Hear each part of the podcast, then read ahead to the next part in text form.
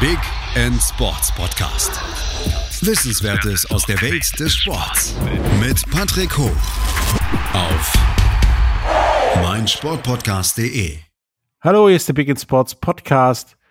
Heute äh, wollen wir uns dem Thema Strandsegeln widmen und dazu haben wir Sven Harder hier, Strandsegellehrer. Hallo. Ja, hallo. Moin aus St. Peter-Ording. Moin zurück. Ähm, Strandsegeln. Hört sich erstmal komisch an. Manche haben das wahrscheinlich schon mal gesehen. Die Leute, die auf, ich sag mal, komischeren Gefährten mit einem Segel dran über den Strand fahren und sich gefragt, was das genau ist. Ich meine, das ist Strandsegeln. Was ist denn Strandsegeln genau? Ja, Strandsegeln ist, ja, einmal, wie man es im Wort schon hört, ähm, ein, ein Segelsport, der auf dem Strand stattfindet. Also die meisten verbinden ja Segeln mit, mit, mit Wasser. Äh, wir fahren, ich sag mal, an der Wasserkante, äh, da wo vielleicht vorher mal das Wasser war äh, und dann wieder abgelaufen ist, betreiben wir das Strandsegeln. Ein Strandsegler ist ein ein Gefährt, das hat ein Segel wie ein Segelboot und fährt nicht auf dem Wasser, auf dem Strand auf drei Rädern. Auf drei Rädern, nicht auf vier wie, wie ein Auto? Und warum vor allen Dingen auf drei? Drei Räder, äh, mehr braucht man nicht. Gibt ja auch Autos, die haben nur drei Räder. Aus Kostengründen weiß ich nicht, keine Ahnung. Ähm, wir, wir haben halt, ähm, hinten haben wir zwei Räder, vorne haben wir eins über welches dann ähm, auch das Steuern stattfindet. Okay, da gibt es aber keinen besonderen Grund, wie du meintest, die, die Kostengründe oder so zu. Nein, Kostengründe sind es nicht, aber ähm, ich sag mal, vier Räder würden schon wieder wesentlich mehr Reibungswiderstand auf einem im Gegensatz zu einer Straße doch relativ weichen Strand ähm, bilden, so dass also mit einem vierrädrigen Strandsegler man nicht die Geschwindigkeiten erreichen könnte wie mit einem nur dreirädrigen. Ah. Ähm, weißt du denn zufällig, woher Strandsegeln kommt? Das ist ja jetzt ja nicht so weit verbreitet. Klar, muss ein Strand in der Nähe sein, sage ich mal. Ähm, aber woher kommt das? Das ist ja schon eine komischere Idee, einfach am Strand zu segeln und nicht auf dem Wasser. Ja, woher kommt das? Also ich sag mal, diese, dieses die Fortbewegung auf dem, auf dem Land äh, durch Wind angetrieben, das gibt es schon seit ein paar tausend Jahren. Ähm, die Chinesen haben früher schon ähm, Segel gesetzt auf, da waren es allerdings vier Räder und haben so ihre, ihre Lasten transportiert. Ähm, irgendwann ist jemand auf die Idee gekommen, mal ein, ein Sport draus zu machen.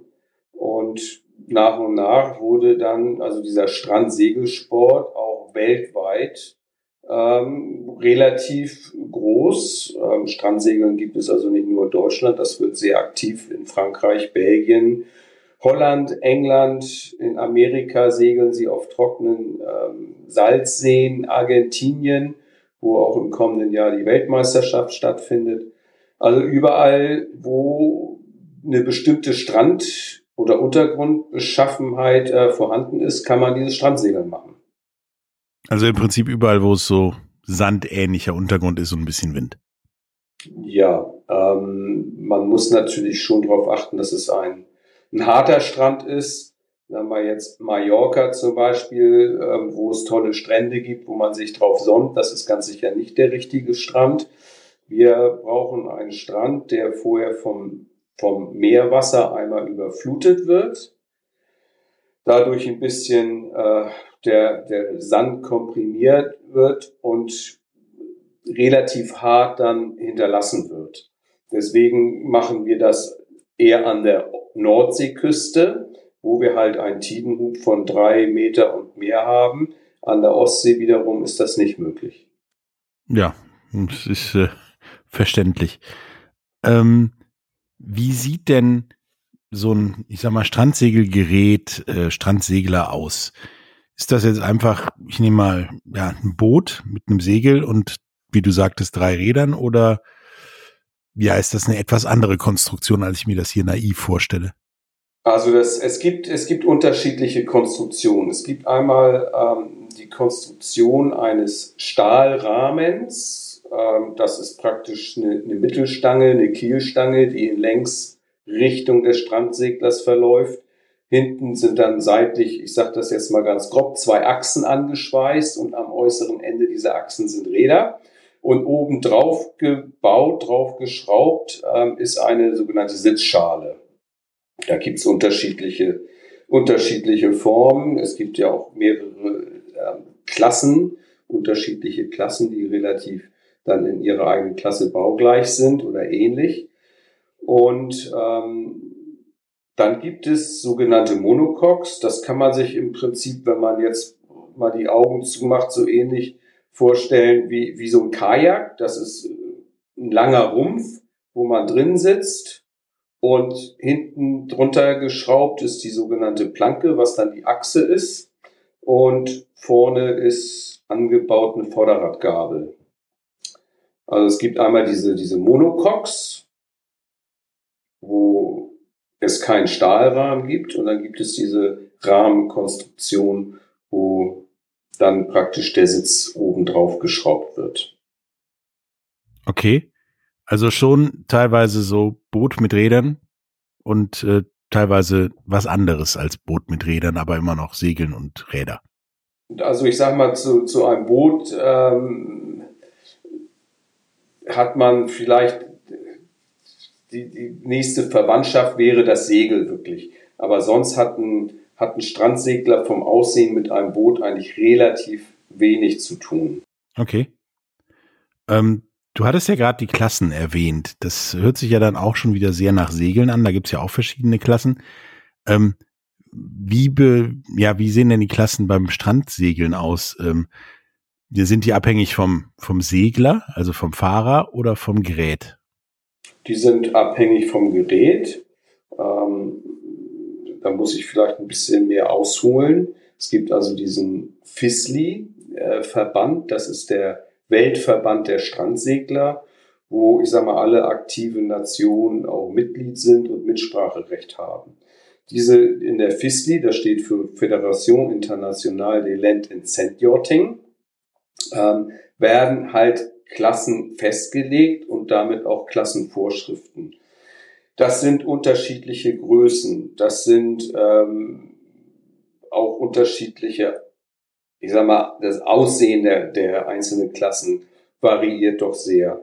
Dann haben wir ähm, bei einigen Klassen eine minimal, eine maximale Segelfläche ähm, oder eine, eine Breite, die, die vorgeschrieben ist, die nicht überschritten werden darf. Bei anderen Klassen ist es eine minimale Breite, wo man dann also auch gerne mehr in die Breite gehen darf. Das ist also wirklich abhängig von den unterschiedlichen Klassen, wie da ähm, nachher dann auch diese Strandsegelbahnen gebaut sind. Unterschiedliche Segel, also bis jetzt die, die ich gesehen habe, waren ja so gefühlt ja, da haben war ein Surfbrettsegel, was man da benutzt hat zum Strandsegeln. Ist das so der allgemeine Eindruck oder gibt es auch noch so richtig große, ich sag mal, Gorch-Fock-mäßige Segel? Nein, Gorch-Fock-mäßige Segel gibt es nicht. Also Gorch-Fock ähm, hat ja nun auch so Rahsegel und auch Gaffelsegel. Ähm, die würden bei diesen Geschwindigkeiten, die eigentlich ein Strandsegler dann drauf hat, überhaupt gar keine Wirkung haben. Also ein Strandsegler würde mit so einem ähm, Rahsegel, wie die Gorch Fock bis jetzt hat, gar nicht, gar nicht fahren. Äh, das sind dann schon sehr speziell, ähm, auch häufig von Spezialisten, Segelmachern angefertigte Segel, weil wir doch ähm, sehr, sehr hohe Geschwindigkeiten fahren. Das heißt, durch die hohe Geschwindigkeit der Wind sehr doll von vorne kommt Dafür müssen die also schon einen ganz äh, speziellen Schnitt haben, diese Segel. dann gibt es verschiedene Materialien. Es gibt ähm, Kevlar-Segel, es gibt Meiler-Segel, das sind also so Kunstharz-Segel. Dann gibt es Dacron-Segel. Also wirklich verschiedene, verschiedene Bauarten und Herstellungsarten der, der Segel. Ist das schon eher Richtung Surfbrett als Richtung Segelboot? Kann man vielleicht schon sagen, ja. Also von Segelboot, ähm, was vielleicht verwandt mit einem Strandsegler ist, wäre ein Katamaran. Und das liegt aber wirklich auch an den, an den Geschwindigkeiten, die ein Katamaran jetzt im Gegensatz zu so einem Einrumpfboot fährt. Ähm, da kann man eigentlich einen Strandsegler schon eher ja, mit einem Surfbrett oder auch einem Katamaran vergleichen. Von dem Umgang mit dem Gerät her. Aussehen ist trotzdem nochmal wieder anders. Da würde ich eher sagen, ähm, so ein Kajak, wo man, wo man drin liegt und durch so ein Eingangsloch reinstopft und die Füße sind irgendwo unten vergraben, ist dann schon eher, hat eher das Aussehen wie so ein, so ein Strandsegler. Ja, das ist nach dem, was ich bislang äh, gesehen habe an Stränden dieser Welt, äh, schon eher so wie das da aussah. Ähm, wenn ich jetzt Strandsegeln machen möchte, ähm, wie schwer ist das, dass ich irgendwie loslegen kann und selber über den Strand fahren kann, ohne jemanden wie dich beanspruchen zu müssen, der mir das mal beibringt? Also es ist ja so, ähm, Strandsegler kann sehr, sehr schnell werden. Deswegen raten viele ab, sich einfach einen Strandsegler zu kaufen, sich da reinzusetzen und loszufahren. Da gibt's natürlich auch in Deutschland wirklich ähm, eigentlich keinen Strand, wo man das nicht ohne so eine Lizenz machen kann. Das heißt, die, die äh, Voraussetzung, um so einen Strandsegelwagen jetzt außerhalb einer Schule fahren zu dürfen, ist wirklich dieser sogenannte Pilotenschein für Land- und Strandsegeljachten, den man im Moment bei zwei Schulen in Deutschland machen kann. Okay, und das ist, habe ich mir vorzustellen, wie so ein Segelschein oder eher wie ein Führerschein oder, oder wie? Das ist wie ein, wie ein Segelschein, bestehend halt wirklich aus sehr viel Praxis natürlich, einer praktischen Prüfung. Und im Endeffekt wird dann ausgestellt vom Deutschen Seglerverband dieser sogenannte Pilotenschein für Land- und Strandsegeljachten, der einen dann befähigt, so ein Gerät auch eigenständig auf den Stränden in Deutschland, wo es halt erlaubt ist, dann auch zu fahren. Also damit darf ich dann fahren, ohne dass du mich an die Hand nimmst. Genau, an die Hand nehme ich dich sowieso nicht. Ähm, höchstens mal unter meine Fittiche. Ähm, was, was bringst du mir denn dann auf dem Weg zu diesem Pilotenschein bei? Also das geht, das geht bei uns, geht es ähm, los mit einer kurzen Einweisung in Ausweichregeln, die natürlich, ähm, um ein sicheres Segeln miteinander auf dem Strand zu gewährleisten und auch Fußgängern gegenüber, ähm, muss man gewisse Ausweichregeln einhalten. Abstände zu Personen, zu Fahrzeugen. Ähm, in St. Peter-Ording zum Beispiel machen wir das in einem Naturschutzgebiet. Hier gibt es Zugvögel, hier gibt es Seehunde, also zu denen wir auch gewisse Abstände einhalten müssen.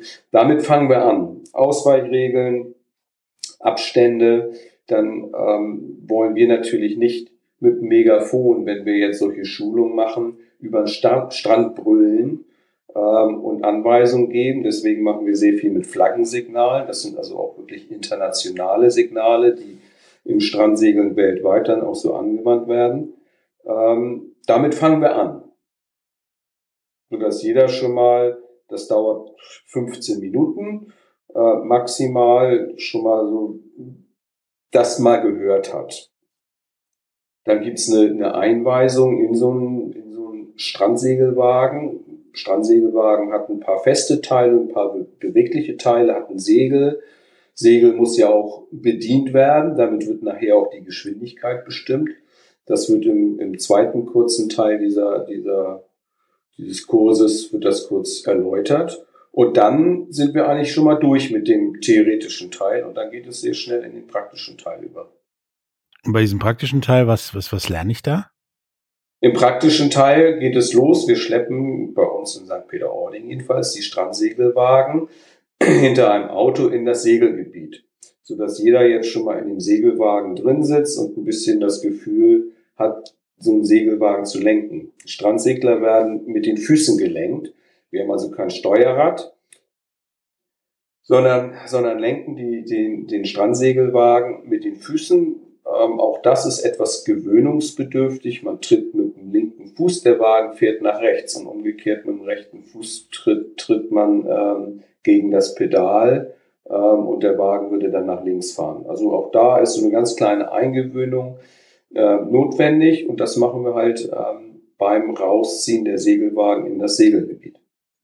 Okay, und dann, wenn ich da angekommen bin, dann geht's los oder, oder wie? Dann geht es los, aber auch erst im Schritttempo. Wir teilen unsere Kursteilnehmer immer in, in Gruppen von zwei auf. Einer sitzt im Segelwagen drin und der andere hält den Strandsegelwagen, dem er hinterher geht in der ersten Runde, an einem Seil fest um einfach zu verhindern, dass die in jede Himmelsrichtung mit Vollgas abhauen und sich ganz langsam wirklich eingewöhnen. Da wird dann schon mal eine Wende gefahren. Das ist ein Manöver, was so ein Segelwagen fährt, wenn er mit dem Vorderrad einmal eine ganz dolle Kurve fährt und durch den Wind hindurch fährt und eine Halse, sodass also jeder, bevor die dann eigenständig fahren, eine Wende gefahren sind, eine Halse gefahren sind und das im Schritttempo. Okay, und danach äh, kriegt jeder seinen eigenen Wagen und da fast schon loslegen oder kommen dann noch? Danach, äh, wir machen das grundsätzlich so, dass sich immer zwei einen Segelwagen teilen, weil eine kurze Pause zwischendurch äh, haben wir in den Jahren festgestellt, ist für jeden sehr, sehr gesund und auch angeraten weil man doch Muskeln anstrengt und beim Strandsegeln benutzt, wo man sonst gar nicht wusste, dass man die hat. Ähm, deswegen wird immer abwechselnd gefahren, fünf Minuten, acht Minuten und dann gewechselt. In der Zeit, wo dann gewechselt wird, die einen ähm, sich ein bisschen ausruhen, wird denen schon wieder ein bisschen was beigebracht, so dass ähm, die dann in der Zeit, wo sie in die Segel sich ein bisschen ausruhen und schon auch beim Zugucken der anderen etwas lernen. Ähm, das geht dann also, ja, danach, dieser, wir nennen das immer Schleppleinübung, geht das schon wirklich auf einem von uns abgesteckten Parcours, dass jeder eigenständig fährt. Das bedeutet, nach 20 Minuten draußen im Segelgebiet dreht jeder seine ersten Runden, äh, was man sonst eigentlich keinem anderen Segelsport so machen kann. Also bevor man jetzt auf dem Surfbrett die ersten Meter fährt, ähm, vergeht viel Zeit. Genauso ist das beim Kiten und auch beim Segeln. Insofern ähm, hat man da sehr schnell ein, ein großes Erfolgserlebnis. Okay, und da über dieses Erfolgserlebnis und wie schnell das so im Schnitt dauert, darüber reden wir nach einer kurzen Pause. Bis gleich. Schatz, ich bin neu verliebt. Was? Da drüben. Das ist er. Aber das ist ein Auto. Ja, eben. Mit ihm habe ich alles richtig gemacht. Wunschauto einfach kaufen, verkaufen oder leasen. Bei Autoscout24. Alles richtig gemacht. Vernimmt sich, was man will, dann wilde Gerüchte entstanden. Fast nichts davon stimmt. Tatort Sport. Wenn Sporthelden zu Tätern oder Opfern werden, ermittelt Malte Asmus auf meinsportpodcast.de. Folge dem True Crime Podcast, denn manchmal ist Sport tatsächlich Mord. Nicht nur für Sportfans. Hallo, da sind wir wieder. Heute mit äh, Sven Harder, Strandsegellehrer und reden über Strandsegeln. Ähm, wir haben gerade darüber gesprochen, wie man dahin kommt, Strandsegler zu werden und den Pilotenschein zu bekommen. Ähm, wenn man das alles gemacht hat, wird man quasi allein losgeschickt über einen Parcours wahrscheinlich, der am Strand abgesteckt ist, oder? Genau, wir stecken also in den, in den Kursen, die wir begleiten, ähm, stecken wir in den Sand, stecken wir Fähnchen, ähm, um die unsere Schülerinnen und Schüler dann herumsegeln. Ähm, machen wir, damit die wirklich auf einem Kurs, wir nennen das Halbwindskurs, anfangen, ähm, zu, hin und her zu fahren, praktisch, das sind dann so 100, 200 Meter, je nachdem, ähm, um sicher zu gehen, dass die wirklich auch in Fahrt bleiben. Wenn man die jetzt aber nur so losfahren lassen würde, würden die in eine Richtung unheimlich schnell wegsegeln können, aber wüssten nicht, wie sie in die andere Richtung zurückkommen. Deswegen stecken wir also immer je nach, je nach Wind und ähm, Beschaffenheit des Strandes und ich sag mal Kompetenz der Schüler stecken wir die Fähnchen so, dass die also da gut um die Fahnen segeln können, ohne jetzt stehen zu bleiben oder ähm, frustriert, frustriert aufzugeben. Und wenn ich dann so weit bin, dass ich das irgendwie gemeistert habe, dann darf ich den Pilotenschein machen. Also wir, wir versuchen natürlich ähm, so viel Praxis reinzukriegen vor so einem Pilotenschein äh, wie nur möglich. Das sind ähm, zwei Kurseinheiten von jeweils drei bis vier Stunden. Das ist also auch so vom, vom Deutschen Seglerverband ähm, vorgeschrieben, ähm, dass man einfach Praxisstunden hat, bevor man in den Pilotenschein geht. Ähm, dann nach zwei Tagen, a vier Stunden, kann man diesen Pilotenschein machen, genau. Okay, das äh, geht ja fix, also zumindest fixer als äh, Vernünftigkeit zu borden oder zu surfen. Das geht relativ schnell. Ähm, man kann, ich sag mal, der Pilotenschein dauert dann nochmal drei Tage. Dann sollte man in der, in der Lage sein, so ein Strandsegelwagen jetzt alleine, ohne Aufsicht Dritter über den Strand zu segeln. Man lernt dann aber immer weiter, jeden Tag, den man segelt, ähm, lernt man unheimlich dazu. Am besten, wenn man zu zweit oder zu dritt rausgeht. Strandsegeln ist ein Regattasport und ein guter Strandsegler wird man wirklich, indem man sehr, sehr viel Strand segelt und zwar nach Möglichkeit Regatta, weil man sich da wirklich dann auch mit anderen messen kann, von der Geschwindigkeit her, von der Taktik her. Man guckt, wie machen andere das, wie gehen andere in bestimmten Situationen mit so einem Strandsegelwagen um. Also auslernen tut man beim Strandsegeln nie. Das ist wahrscheinlich aber in in vielen anderen Sportarten oder den meisten genauso. Regatta ist ein gutes Stichwort, denn das wäre meine nächste Frage gewesen. Wenn ich ausgelernt habe, den Schein habe, ein bisschen, also relativ oft durch die Gegend fahre mit dem, mit dem Strandsegler, wie kann ich mich denn anfangen, mit anderen Strandseglern zu messen?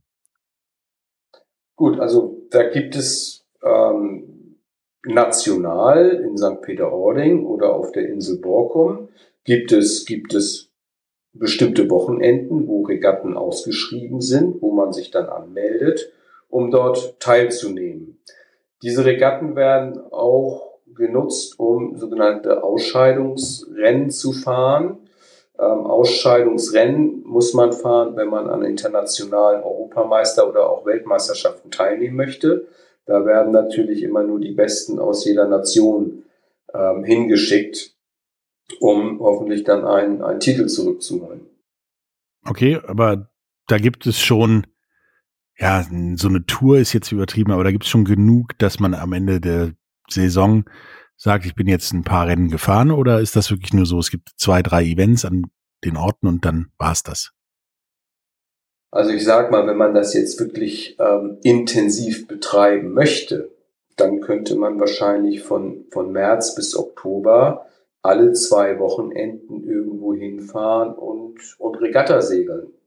Nicht nur in Deutschland natürlich. Also in Deutschland haben wir, also in St. Peter-Ording haben wir pro Jahr haben wir fünf Regatta-Wochenenden plus so ein paar, ich sag mal, Spaßregatten, die wir, die wir auch dann speziell für die, für die Neupiloten ähm, ausrichten, um die einfach dem Sport nochmal ein bisschen näher zu bringen und auch ähm, vielleicht die, denen die Angst nimmt, vor solchen offiziellen Regatten dann ähm, da nochmal teilnehmen zu können. Und die sind dann wie Segelregatten, wer als erster durchs Ziel kommt, hat gewonnen. So ist das. Äh, beim Strandsegeln geht es wirklich um, um Geschwindigkeit, wird also auch ein Parcours aufgebaut, ähm, starten alle auf einmal, ähm, dann wird eine Zeit vorgegeben ähm, und wer die, die meisten Runden in dieser vorgegebenen Zeit gefahren ist, hat das, das Rennen gewonnen. Okay, also relativ klassisch, sage ich mal, keine Style Points und so. Nein, also wir machen jetzt keine Loopings und ähm, auch nicht Weitsprünge wie beim, beim Skifahren oder beim, beim Kiten, sondern da ist es wirklich ausschließlich äh, Geschwindigkeit. Okay. Nun sagtest du ja gerade eben schon, schon mehrfach St. Peter-Ording, das ist, wo du sitzt und wahrscheinlich auch eine der Hochburgen in Deutschland. Wie ist denn so allgemein in Deutschland und dann Europa weltweit die Verbreitung von äh, Strandsegeln? Also in Deutschland, ich, ich sag mal, in, in Deutschland haben wir vielleicht 80, 80 aktive Strandsegler. Aktive Strandsegler meine ich dann jetzt, die, die auch ähm, an Regatten teilnehmen. Ob es jetzt eine Regatta pro Jahr ist oder auch, auch alle, die so stattfinden. Den zweiten Teil der Frage habe ich schon wieder vergessen. Wie da sieht das denn in Europa aus? Sind das dann auch nur 80 oder und, und weltweit? Nein, also ähm, in Europa, Frankreich, ich sag mal, ist da, ist da führend. Ähm, die haben natürlich eine, eine ganz andere Küste als, als wir jetzt in, in Deutschland. Ähm, da gibt es sehr viele Strandsegelclubs, das ist fast schon Nationalsport. Sehr viele erfolgreiche Strandsegler kommen auch aus, aus Frankreich.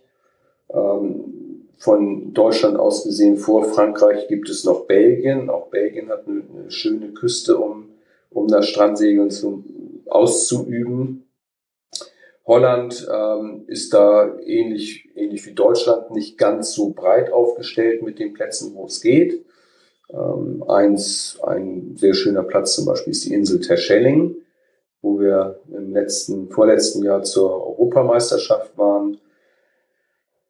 Ja, das ist dann so, ich sag mal, dieser Teil Europas und dann gibt's auch ähm, in England einige, einige Orte, wo man das wunderbar machen kann. Ähm, erwähntest du ja gerade schon Europameisterschaften, vorhin auch die Weltmeisterschaften. Wie sieht's denn da mit den 80 Aktiven aus? Ich meine, es gibt ja durchaus Verbände, die haben weniger Aktive als 80 sind aber gefühlt überall Weltmeister. Und dann gibt's welche, die haben mehr als diese 80 Aktiven und die kriegen nichts auf die Kette. Wie sieht's denn beim, beim Strandsegeln da aus?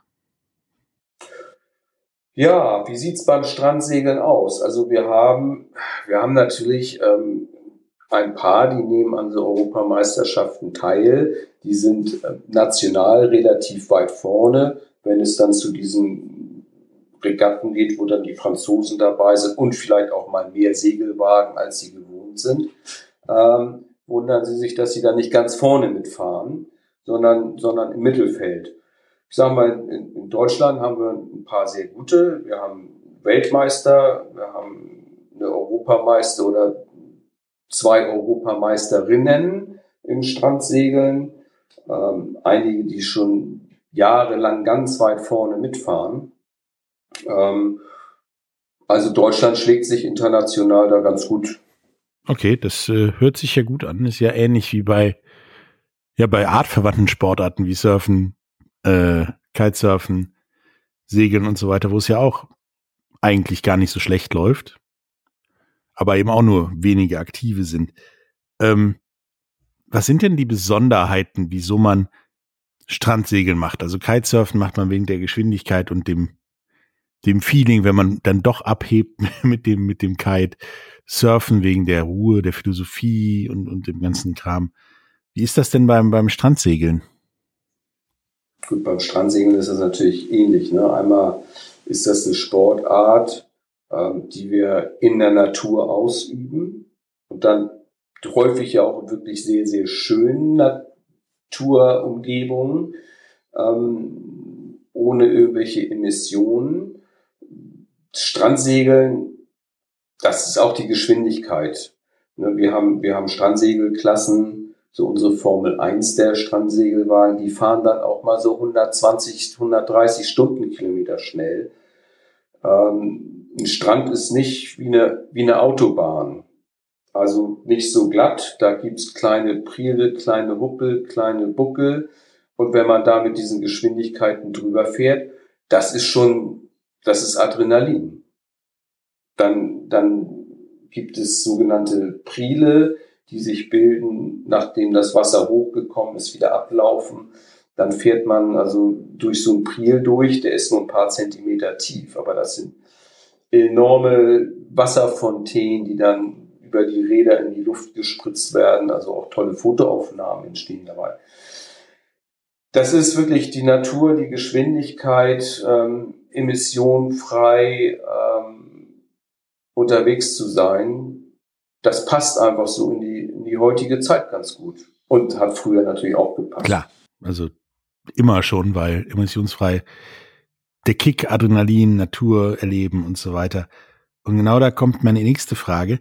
Wenn man das so abhängig von Gezeiten, dem Wetter und so weiter ist, wie, wie, wie ihr, ist es dann auch wichtig, einen Plan von Wind, Wetter, Tiden und so weiter zu haben oder ist das relativ egal?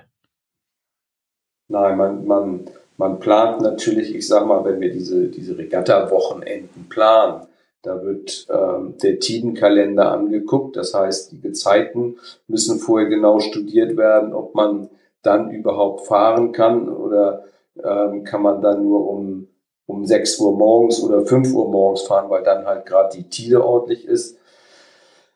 Äh, das zu der Langzeitplanung und ähm, kurz vor den Veranstaltungen wird natürlich auch ganz extrem auf das Wetter geguckt. Ähm, sind, haben wir überhaupt Winde, die zum Strandsegeln äh, Segeln geeignet sind? Es gibt, es gibt Wochenenden, da ist zu viel Wind. Also bei Sturm wird sowas natürlich gemacht, nicht gemacht. Ähm, dann gibt es leider auch Tage, wo kein Wind ist. Man glaubt ja immer, an der Nordsee weht immer Wind. Ist aber nicht immer unbedingt der Fall. Auch da gibt es leider immer Tage zwischendurch, wo es dann mal nicht funktioniert. Ärgerlich ist es dann, wenn man ein paar tausend Kilometer gereist ist, ähm, um an so einer Veranstaltung teilzunehmen und die fällt aus, weil dann halt übers Wochenende Flaute ist. Wind, kein Wind oder zu viel Wind. Ähm, wenn ich jetzt damit anfangen möchte, Strand zu segeln, weil ich da Bock drauf bekommen, zum Beispiel über unseren Podcast. Wie, wie kann ich denn damit anfangen oder wie ist denn der beste Weg? Ich glaube, wenn man irgendwie in Borken oder so wohnt, äh, wird es schwieriger, weil da gibt es keinen Strand. Gut, also ist natürlich dann immer, je nachdem, wo man wohnt, äh, wenn man jetzt nicht direkt aus dem Norden Deutschlands kommt, doch schon eine, schon eine ganz schöne Anreise. Ähm, logistisches Problem. Man muss gucken, äh, wenn man jetzt kein Wohnmobil hat, ähm, dass man eine Unterkunft bucht oder wenn man Freunde in der Nähe hat, bei Freunden unterkommt. Es ist natürlich schon, ähm, ich sage mal, ein bisschen Aufwand, um, um sowas mal zu machen. Ähm, also Urlaub buchen in St. Peter-Ording und parallel zum Buchen der Unterkunft sich mit uns in Verbindung setzen und einen Strandsegelkurs buchen. Ja, und dann, wie du sagtest, ungefähr zwei Tage und dann geht's ab, sozusagen. Am ersten Tag kommt man schon sehr ordentlich zum Segeln. Am zweiten Tag wird noch mehr gesegelt, wird dann auch natürlich alles sehr viel anspruchsvoller von dem, was man dann lernt. Ähm, das ist dann ja auch der, ähm, die Voraussetzung, um dann später diesen Pilotenschein machen zu können. Ja, und wer es dann ganz schlau macht, der verlegt seinen Lebensmittelpunkt ganz im Norden nach St. Peter-Ording und kann jeden Tag stranden. Ist jetzt auch nicht der schlechteste Ort, um zu wohnen, finde ich. Persönlich. Ähm, bevor wir jetzt zum Ende kommen, gibt es noch was zum Thema Strandsegeln, was du unseren Zuhörern mitteilen möchtest? Ja, viel, viel habe ich ja eben schon erwähnt. Ähm, also, als ich das erste Mal im Strandsegelwagen gesessen habe, ähm, war das wirklich diese, diese Weite und, und St. Peter-Ording hat ja einen endlos langen Sandstrand. Ich rede jetzt immer von St. Peter-Ording nicht, weil ich nur unbedingt Werbung für St. Peter-Ording machen möchte, aber weil es hier auch wirklich schon fast einmalig ist. Also diese, diese unheimliche Weite des, des Strandes und dann mit so, mit so einem Strandsegelwagen mehr oder weniger geräuschlos über den Strand zu fahren, das ist eine, das ist ein Erlebnis, das macht, ja, macht unheimlich, unheimlich Spaß. Und wenn dann das Wetter dazu passt, ähm, ist das, ist das für jeden, der es mal gemacht hat, unvergesslich. Ja, und nicht jedes Mal, wenn gut Wind ist, ist auch schlechtes Wetter. Eine Erfahrung, die man durchaus den Leuten mal gönnen könnte. Ähm, denn zumeist ist dann sehr gutes Wetter. Habe ich zumindest erfahren. Ja, gut. An der Nordseeküste haben wir natürlich ich sag mal, sehr durchwachsenes Wetter. Ähm, man kann ja auch, wenn man sowas plant, sich überlegen, gut, mache ich das eher im Sommer? Ähm, da hat man dann vielleicht eher mal einen Sonnenstrahl mehr, als wenn man das jetzt im, im November macht. Äh, wobei wir also auch schon ganz tolle Veranstaltungen im Januar bei minus 14 Grad hatten. Ne? Das ist nachher, ist es eigentlich eine, eine Sache der, der Kleidung. Äh, wenn man sich warm anzieht, friert man auch nicht. Und wenn man, wenn man die Sonne liebt, dann macht man das im August und muss dann halt hoffen, dass nicht aufgrund des ganz, ganz schönen Wetters dann auch mal so, so ein Plautentag zwischen, zwischendrin reinkommt. Ja, wie ich auch immer sage, es gibt kein schlechtes Wetter, es gibt nur schlechte Kleidung. Ähm, das trifft, glaube ich, auch ganz besonders bei Sportarten wie Strandsegeln zu. Ähm, hat mir super Spaß gemacht, Sven, und mir Strandsegeln echt näher gebracht. Ich glaube, ich sollte das auch mal ausprobieren. Wird mein Portfolio, Portfolio der Pfandsportarten auf jeden Fall um einen guten Aspekt erweitern. Ähm, danke. Bis zum nächsten Mal. Ja, vielen Dank dir auch und dann sehen wir uns bald in St. Peter-Ording. Tschüss. Genau. Tschüss. Dir hat dieser Podcast gefallen? Dann klicke jetzt auf Abonnieren und empfehle ihn weiter. Bleib immer auf dem Laufenden und folge uns bei Twitter, Instagram und Facebook. Mehr Podcasts aus der weiten Welt des Sports findest du auf meinsportpodcast.de. Schatz, ich bin neu verliebt. Was? Drüben. Das ist er. Aber das ist ein Auto. Ja, eben. Mit ihm habe ich alles richtig gemacht. Wunschauto einfach kaufen, verkaufen oder leasen. Bei Autoscout24. Alles richtig gemacht. Wie baut man eine harmonische Beziehung zu seinem Hund auf? Puh, gar nicht so leicht. Und deshalb frage ich nach, wie es anderen Hundeeltern gelingt, beziehungsweise wie die daran arbeiten. Bei Iswas Dog reden wir dann drüber. Alle 14 Tage neu mit mir, Malte Asmus und unserer Expertin für eine harmonische Mensch-Hund-Beziehung, Melanie Lippisch. Ist was, Doc? Mit Malte Asmus. Überall, wo es Podcasts gibt.